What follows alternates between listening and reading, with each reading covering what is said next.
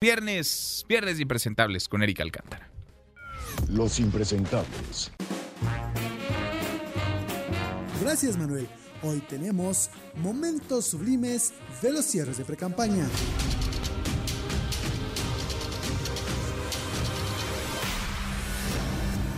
Número 1. La hipocresía. Digo, la unidad al estilo morena. En su cierre de precampaña, Claudia Sheinbaum y Marcelo Ebrard sellaron su reconciliación con un abrazo digno de estudios bíblicos por aquello del abrazo de Judas. Y como dice el presidente Andrés Manuel López Obrador, amor con amor se paga. Tu mirada angelical. Arráncate, compadre. Número 2. El Mundo Naranja. En su debut y despedida como precandidato Fosfo Fosfo, Jorge Álvarez Maínez se puso a contar chistes que no logran ni un like. Para mí es un orgullo que en este evento esté el político más destacado de su generación, que es nuestro amigo Dante Delgado.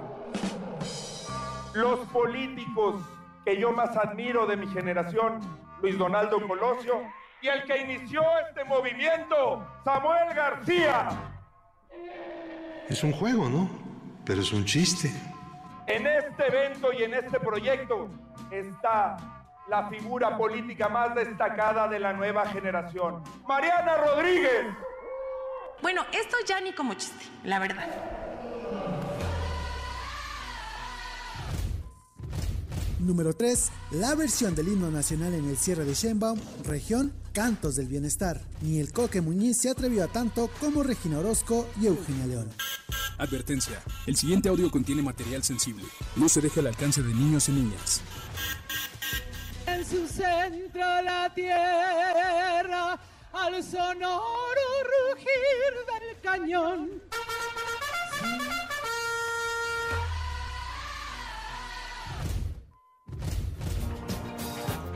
Y de pilón, un viejo conocido que está de regreso. Es el divo de Iztapalapa, el rey de los intentos fallidos. Rafael Acosta Juanito cerró pre-campaña para la alcaldía Cuauhtémoc.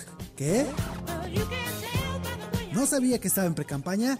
Ni se preocupe, no es el único. Nadie lo sabía. Es un misterio cuántas campañas lleva perdidas, pero va por su enésimo intento. La gente me lo está pidiendo en el metro, en el camión, en el pecero. Aquellos que no quieran votar por nadie, que escriban Juanito en la boleta.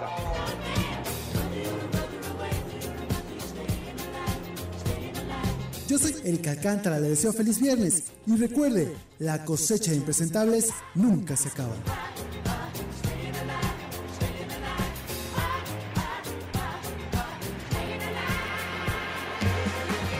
No se acaba ni se acabará este paso. Qué cosa con los impresentables. Y eso que son los cierres de precampaña nada más. Querido Eric, Eric Alcántara, ¿cómo estás? Hola Manuel, todo muy bien. Pues sí, se acabaron las precampañas. Gracias a Dios vamos a tener un respiro un ratito. Sí. Pero antes de eso hicimos esta revisión de los momentos sublimes. Qué horror a ver esto. Hasta me tuve que quitar los, los audífonos para escuchar a Eugenia León y a Regina Orozco.